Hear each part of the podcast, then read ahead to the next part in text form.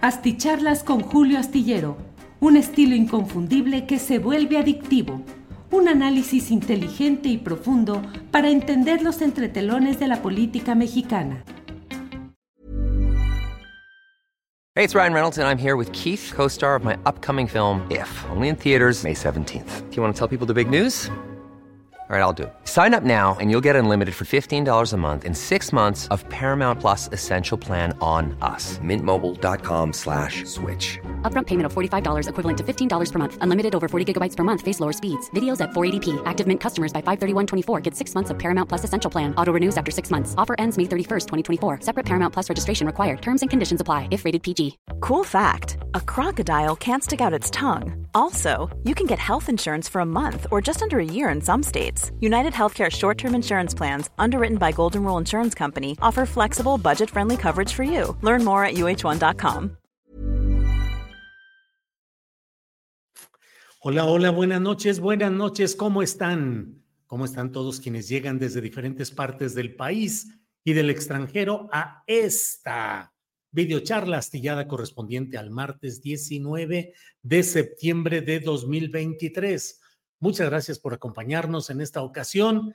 Gracias por estar presentes. Sus saludos que en mucho valoramos. Sus eh, saludos que son muy importantes. ¿Qué dice aquí? Arturo Cano en una videocharla comentaba acerca de Brasil y cómo grupos sindicales lograron descifrar el pensamiento de Lula. En el caso de México, Marcelo y Mario no han logrado descifrar a AMLO.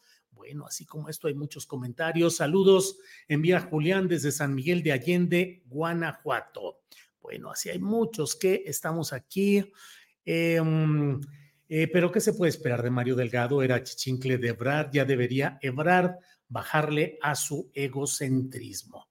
Bueno, hoy hemos titulado esta videocharla astillada como Ninguno de los dos entiende, porque resulta que tanto Mario Delgado como Marcelo Ebrard están cruzando Em, pues acusaciones, señalamientos que muestran que realmente no hay eh, mucha, eh, ¿qué le diré? Mucho entendimiento político de las circunstancias que viven cada cual.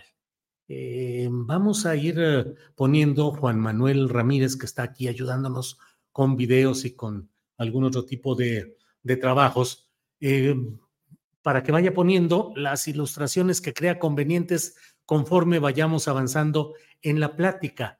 Eh, hoy comenzó, digamos, esta historia, comenzó con un tuit que lanzó eh, o con comentarios que hizo Mario Delgado relativos a este tema de, eh, aquí está Mario Delgado, que como presidente nacional de Morena dijo que bueno, que estaba muy contento de la actitud que estaba asumiendo Marcelo Ebrard en cuanto a aceptar, decía él, seguir en Morena por las impugnaciones que ha estado haciendo. Ya digo, no es un razonamiento demasiado novedoso ni muy forzado. Aquí mismo en más de una ocasión lo hemos dicho y en la columna astillero, que de hecho Marcelo prefiere seguir ganando tiempo dentro de Morena, impugnando ante la Comisión Nacional de Honestidad y Justicia, porque ello le da tiempo para seguir definiendo cuáles pueden ser las perspectivas que tiene que se mantiene como morenista, como morenista en rebeldía,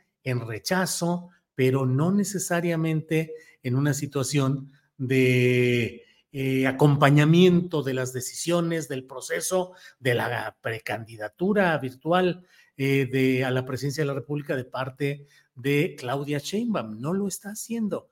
Y luego mm, Mario Delgado asume esto como una especie de, pues ya se está quedando y lo celebramos, aunque este, pues seguimos con algún tipo de consideraciones. No le podemos hacer nada porque él cree una asociación civil, pero sí podemos eh, em, señalar que no deben generarse corrientes internas ni formas de presión al interior de Morena.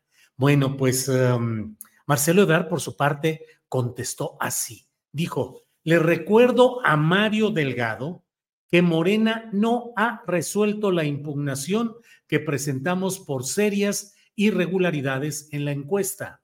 La respuesta será decisiva para nosotros. Veo que no ha entendido lo que sucede. La verdad, la verdad de las cosas me parece a mí que también el propio Marcelo Ebrard no entiende lo que sucede. Mire, en primer lugar, excita, exhorta, eh, emplaza a Mario Delgado, que es el presidente del Comité Nacional de Morena, y no, en dado caso, a Donají Alba, que es la presidenta de la Comisión Nacional de Honestidad y Justicia y que tiene un grado de autonomía o de libre determinación dentro del aparato directivo de Morena. Y eso es natural porque, em, porque resulta que es como si Marcelo Ebrard estuviese emplazando al titular del Poder Ejecutivo para que actúe y presione y haga caminar al Poder Judicial.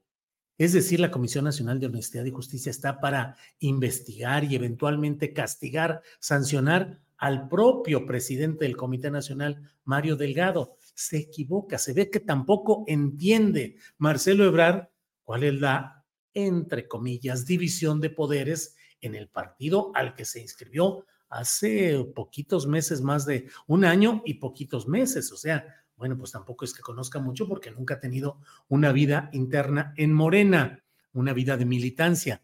Pero bueno, pues eh, el, ex canciller es un hombre inteligente, informado, con muchas fuentes eh, de comunicación hacia lo que es Morena y otros partidos, pero no puede estar emplazando a Mario Delgado a algo que corresponde a una comisión que preside Donají Alba y que tiene cuatro eh, miembros, cuatro comisionados más. Por otra parte, híjole, pues a veces dicen que la no respuesta es una respuesta, la no decisión es una decisión. Morena está tardando en decidir, primero porque dicen al interior de Morena y de la Comisión de Honestidad y Justicia están analizando con un rigor absoluto la respuesta jurídica que le van a dar para no dejarle ninguna eh, fisura, ningún caminito por el cual pueda hacer crecer este tema y pudiese incluso tropezarse en el Tribunal Electoral, que sí es susceptible de presiones desde el poder actual, pero no siempre responden a ese tipo de presiones. Entonces, ahí está parte de lo que se está viviendo en este tema en el que de verdad ninguno de los dos entiende. Ebrard hace un amago equivocado amaga a Mario Delgado y amaga también a la propia Comisión Nacional de Honestidad y Justicia, porque si él fuera de veras un eh, militante partidista modélico, pues él tendría que saber que no puede estar presionando, porque además no es un tema que esté encuadrado en los estatutos del propio partido Morena, es decir, lo que se hizo, este proceso interno de elección de una coordinadora de los comités de defensa de la 4T, pues no está encuadrado en el proceso electoral en sí, ni tiene una regulación porque es algo absolutamente novedoso.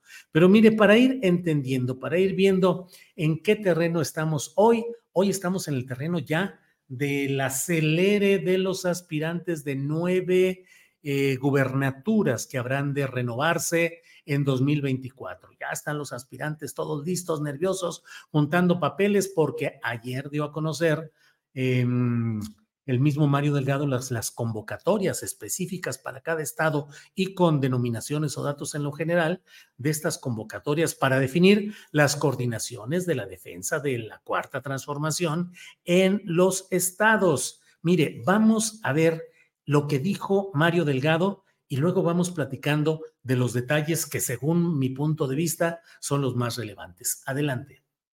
Se publicó ya la convocatoria para la definición de las coordinaciones de defensa de la transformación en las nueve entidades federativas donde habrá elecciones en el 2024.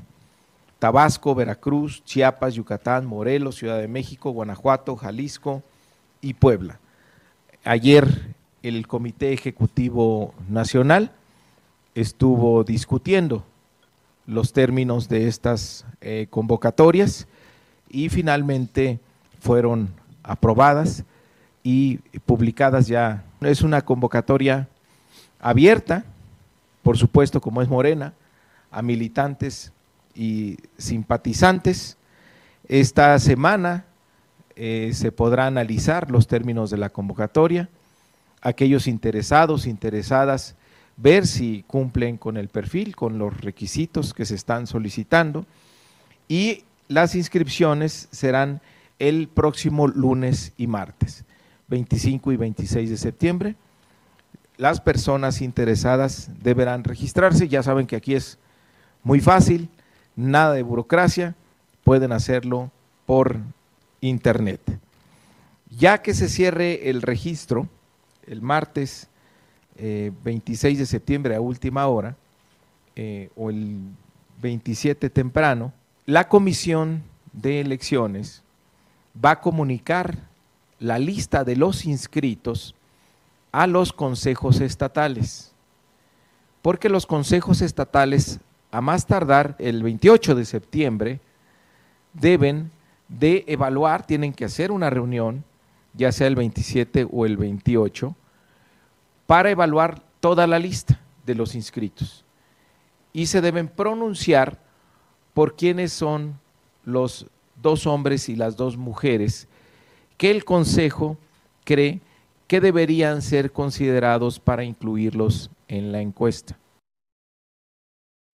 Eso dice Mario Delgado. Pues suena como suelen ser las convocatorias, muy atractivo, muy elegante, muy eh, propicio para la participación, pero mire, en los detalles, dicen siempre, en los detalles es donde mete el diablo la cola. Vamos a hablar de esos detalles, pero antes escuchemos este otro video de Mario Delgado para que tengamos un poquito más de claridad acerca de lo que está proponiendo, de lo que se está proponiendo en todo este tema y que específicamente habla de cómo van a ser considerados los participantes en estas encuestas. Escuchemos.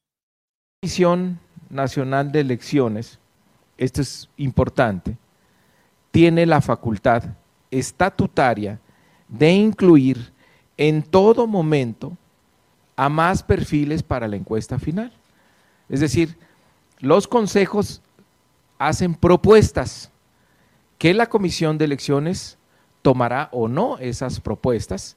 En las experiencias del pasado les puedo decir que la comisión de elecciones prácticamente respetó todas las propuestas que venían de los consejos estatales y ha hecho uso de esta facultad que es estatutaria, pero que también se incluye en la convocatoria, de poder incluir a más nombres.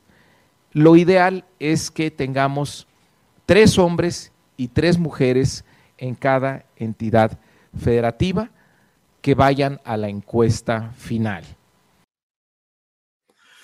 Pues, em, ¿cómo ven la situación? O sea, sí pueden participar todos los que quieran. Eh, los, em, eh, los consejos estatales podrán proponer cuatro perfiles dos hombres y dos mujeres. Ah, muy bien, perfecto. Pero el Comité Nacional, su comisión de elecciones, siempre podrá incorporar dos más. Dicen, porque puede ser que haya un externo, un externo que no tenga el suficiente número de consejeros y entonces el Comité Nacional dice, pues denle una puchadita, un empujón, ayúdenle y aunque no tenga el número suficiente de consejeros, pues métanlo en la encuesta. Las encuestas, que dicho sea, con la mayor claridad que me es posible y que he sostenido a lo largo de muchos años diciendo siempre las encuestas no son un método confiable y es siempre muy susceptible de manejos discrecionales. No puede ser que hayamos pasado de la etapa en la que criticábamos a las encuestas por ser eh, susceptibles de cuchareo, porque podrían manejarse. Se decía, la encuesta es de quien la paga, la encuesta responde a los intereses de quien la paga. Y ahora ya la encuesta es la santificación, la mano santa, eh, estadística, demoscópica, que entra a resolver los problemas políticos del mero, mero partido en el poder, cuyas candidaturas son virtualmente, pues ya una antesala muy poderosa de llegar al cargo aspirado. Eso era con el PRI, con el PRI las candidaturas priistas eran virtualmente ya llegar al cargo que se buscaba y ahora con Morena también están pasando cosas parecidas.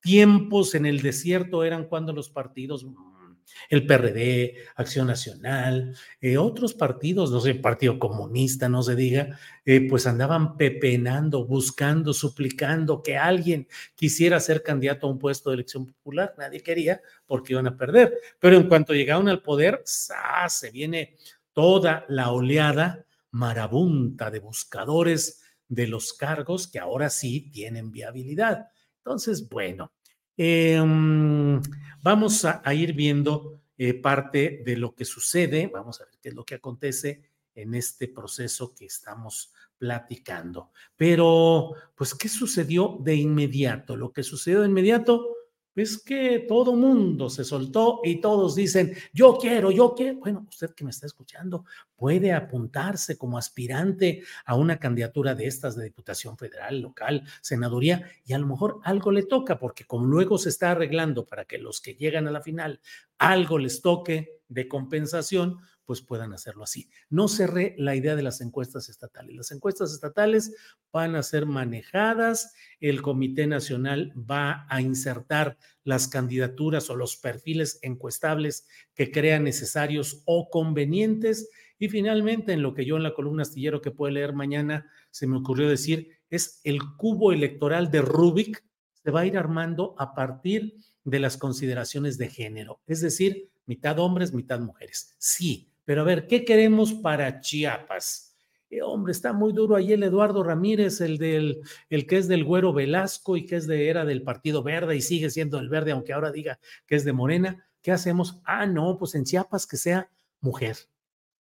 Ah, bueno, este está Sácil de León, pero es también del Güero y todo eso. No, ¿qué tal Manuela Obrador? Puede ser. Y entonces se elimina al varón y se coloca a la mujer. Oye, y en este otro lugar, ¿qué vamos a hacer en esta cosa? Pues hay dos mujeres, pero no parece que sea lo mejor. ¿Qué te parece si ahí decimos que sea hombre? Sale, que sea varón, y ahí lo manejamos. Y entonces van acomodando, van acomodando. Acuérdese de que en Oaxaca resultó eh, pues dañada en este proceso la senadora, cantante de música popular, eh, Susana Harp, eh, en acomodos en los que se, acomodaron cosas en otros lados y en ah, Oaxaca terminaron diciendo hombre, que sea hombre para que sea Salomón Jara y no pasa la mujer, en este caso Susana Jara. Bueno, así se dan las cosas y ya iremos viendo cómo se acomoda el cubo electoral de Rubik.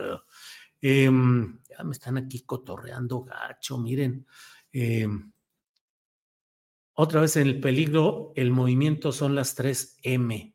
¿no? Sí, bueno, sí, pero miren, Carlos Amador Vicencio dice, compa Julio, qué chilo tu peinado de Drácula, de Bram Stoker. Órale, órale, Carlos Amador Vicencio. Bueno, em, eh, así están las cosas. Bueno, vamos viendo cómo se destapa toda se va desganando la mazorca de los aspirantes a estas candidaturas. Rápidamente en Tabasco, donde el pleito es entre el grupo de Adán Augusto contra el otro grupo, sus opositores encabezados por Javier May, exdirector de Fonatur y ex responsable del tren Maya. Bueno, pues ahí Mónica Fernández Balboa, senadora, rápido se destapó. Miren, vamos a ver lo que ha dicho. Aprovecho este medio para poder decirles a todas las mujeres y hombres libres de Tabasco, sí me voy a inscribir en este proceso para renovar a la coordinación de defensa de la transformación en el estado de Tabasco. Es cuanto.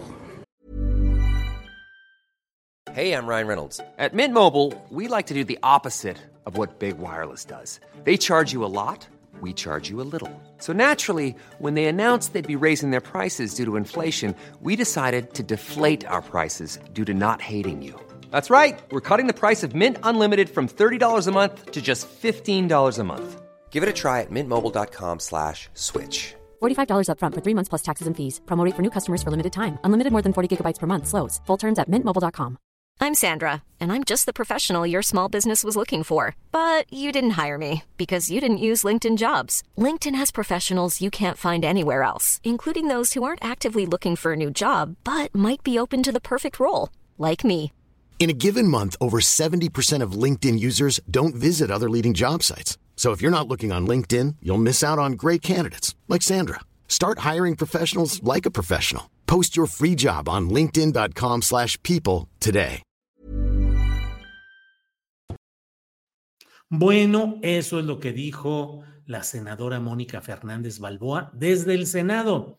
Por Guanajuato, la senadora Antares Vázquez Alatorre. Escuchemos. los guanajuatenses anuncio formalmente que me voy a registrar para participar, para ser la coordinadora de los comités de defensa de la cuarta transformación de Guanajuato. Es el tiempo de Guanajuato. Estamos en una posición inmejorable de darle la vuelta a la situación terrible de violencia que se vive en el Estado. Una situación crítica en donde todas y todos tenemos miedo de salir y ya no regresar en donde todas y todos nos quejamos de las situaciones económicas que hay para la mayor parte de la población en Guanajuato, en donde todas y todos nos quejamos de la Bueno, indiferencia. vamos, vamos a- hasta ahí. Bueno, ahí está, en Guanajuato. ¿Qué va a pasar en Guanajuato? El dedo supremo parece ir a favor de Ricardo Sheffield, que es el todavía el titular de la Procuraduría Federal del Consumidor. Lo será hasta el 25, creo que de septiembre. Ya tiene decidido que él se va a apuntar, tiene respaldo superior y él va. ¿Qué se va a hacer ahí? Bueno, si se le quisiera cerrar el paso a él, se dice Guanajuato va con una mujer. Si no es así, se va a decir Guanajuato va con un hombre, que sería Sheffield. Y del lado de mujer, pues ahí quien está haciendo mucho ruido, ya nos lo dijo hoy Arnoldo Cuellar en eh, la mesa de periodismo de Astillero Informa, pues ahí está Bárbara Botello, que era priista, que fue presidenta municipal de León por el PRI, que se acaba de pasar a Morena y es furibunda morenista ahora, y ella puede ser una candidata en ese esquema del que estamos hablando. Bueno, en Puebla, en Puebla, miren, en Puebla se destapa Rosario Orozco, la viuda de Miguel Barbosa. Dice que ha revisado la convocatoria, está lista para seguir contribuyendo y he decidido participar. Puebla vive momentos de cambio, hago un llamado a la unidad por un Puebla que no detenga su avance. Ah, caray, señora Rosario Orozco Charito, exactamente cuáles son las prendas políticas que le llevan a hacer, a que usted se destape así. Bueno, pues era la esposa de Miguel Barbosa, que yo tengo, y lo reitero, una pésima eh, percepción de lo que hizo como gobernante en Puebla. Y bueno, pues al final de su vida, que era, ya tenía muchos problemas de toda índole, Miguel Barbosa, pues siempre se veía que quien tenía el control político, pues era la esposa precisamente, pero bueno, por una situación de aprovechamiento de la situación conyugal. También va por ahí Julio Huerta, que fue secretario general de gobierno y que era de los personajes favoritos y favorecidos por Miguel Huerta Barbosa, ya fallecido. Pero bueno, pues ahora la esposa también dice, ahí voy. Por Yucatán se destapa la senadora Verónica Camino Farjat. Vean ustedes, con mucho orgullo anuncié que me registraré en el proceso interno de Morena. Eh, llegó el momento de lograr la profundización de esta cuarta transformación, ya saben. Bueno, y en Chiapas, pues lo sabido, lo previsto en Chiapas, con el destape del senador, presidente de la Junta de Coordinación Política, que fue Eduardo Ramírez Aguilar. Vean ustedes, buscaré la coordinación de la defensa de la 4T, me ajustaré a los términos electorales, bla, bla, bla, y todo esto es lo que plantea Eduardo Ramírez. Bueno, em, bueno, pues estas son algunas de las cosas que se vienen. Yo le digo, es, ha hecho bien tácticamente Morena, se le está adelantando de nuevo a los partidos opositores, genera todo el movimiento interno, presenta sus cartas, hace que sus cuadros muevan su organización interna, que muevan a su gente. Eh, ahora se van a, a prohibir los espectaculares. No, bueno, aquí sí se pueden prohibir, en el anterior no. Es que estamos aprendiendo apenas, estamos viendo qué es lo que no hay que hacer y ahora sí nada de espectaculares, nada de bardas, nada de nada, hombre, ya sería el colmo, imagínense nada más. Pero bueno, esas son algunas de las consideraciones. Eh, va su madre, puro político ambicioso, dice Saúl Ramos. Em, eh, eh, eh, a veces no entiendo lo que dice. Alfredo Trujillo dice ajá y es algo en lo que sí estoy de acuerdo, en que sea ajá. Bueno, vamos a ver qué es lo que sucede. Por lo pronto da este acelerón, le da el pedaleo, el pedalazo a la bicicleta electoral morena. Eso me parece que le ayuda, aunque también hay que tener muy claro que el control va a seguir siendo este mismo. A ver, esto es algo que tenemos por ahí. Julio, ¿podrías dar seguimiento a la violencia que se está dando por parte de la Universidad Autónoma del Estado de Hidalgo a los alumnos? El Instituto de Artes está en paro y hoy fueron agredidos y desalojados violentamente. Sí, Eduardo Rivera, nos han mandado información que entiendo que tal vez la tengamos en el portal de julioastillero.com em, y estamos además atentos para mañana tener más información de este asunto, en el cual efectivamente ha habido represión, golpes contra estudiantes en la Universidad Autónoma del Estado de Hidalgo.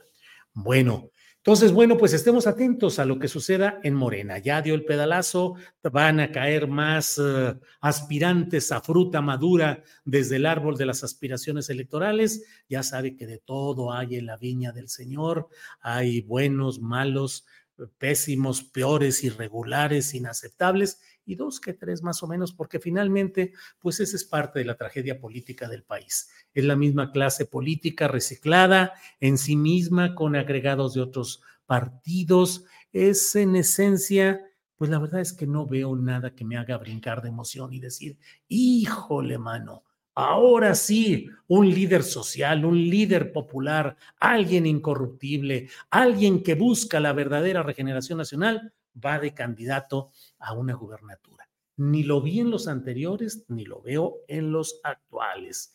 ¿Qué va a pasar? Son nueve elecciones. De esas nueve, en seis tiene el poder actualmente Morena o sus aliados. Digo mm, sus aliados porque el de Morelos que llegó primero a nombre del partido Encuentro Social, pues Cuauhtémoc ya brincó a Morena y él dice que busca ser candidato al gobierno de la Ciudad de México, lo que busca es eh, ayudar y servir a Morena, Morena en un pragmatismo lamentable, incorporando un personaje como Cuauhtémoc Blanco, que va a quedar como diputado local o diputado federal o senador o alcalde, pero algo le va a dar Morena espero equivocarme y decir, Morena, qué bueno que recapacitaste, porque no puede caerse en un pragmatismo tan burdo, tan bananero. Pragmatismo bananero.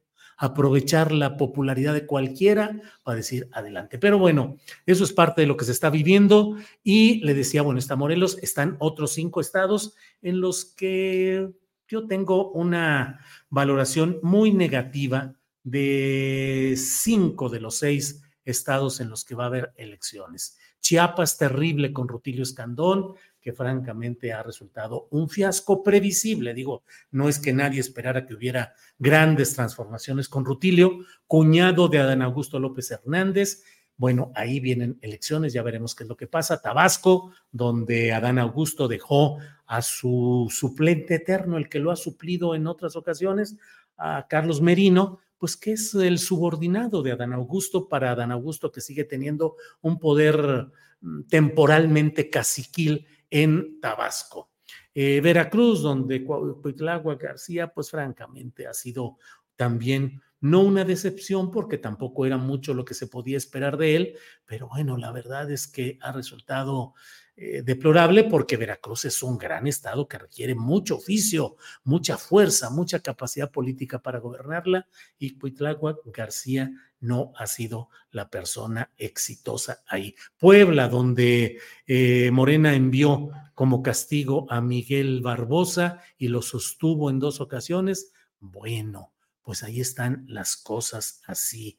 Ahí van a ver qué sucede, porque ahí hay una población, sobre todo en la capital, muy reacia a una continuidad de Morena. Y luego hay, bueno, y luego está la Ciudad de México, donde están tan desesperados que ya García Harfush va a dar anuncio mañana para anunciar que todo apunta que va a anunciar que quiere participar en el proceso de elección. Jefe de gobierno de la Ciudad de México, un policía formado en la escuela policíaca de García Luna, inequívocamente involucrado en todo lo sucedido antes y después, cuando menos, de la noche de Iguala como comisario de la Policía Federal durante el peñismo en Guerrero.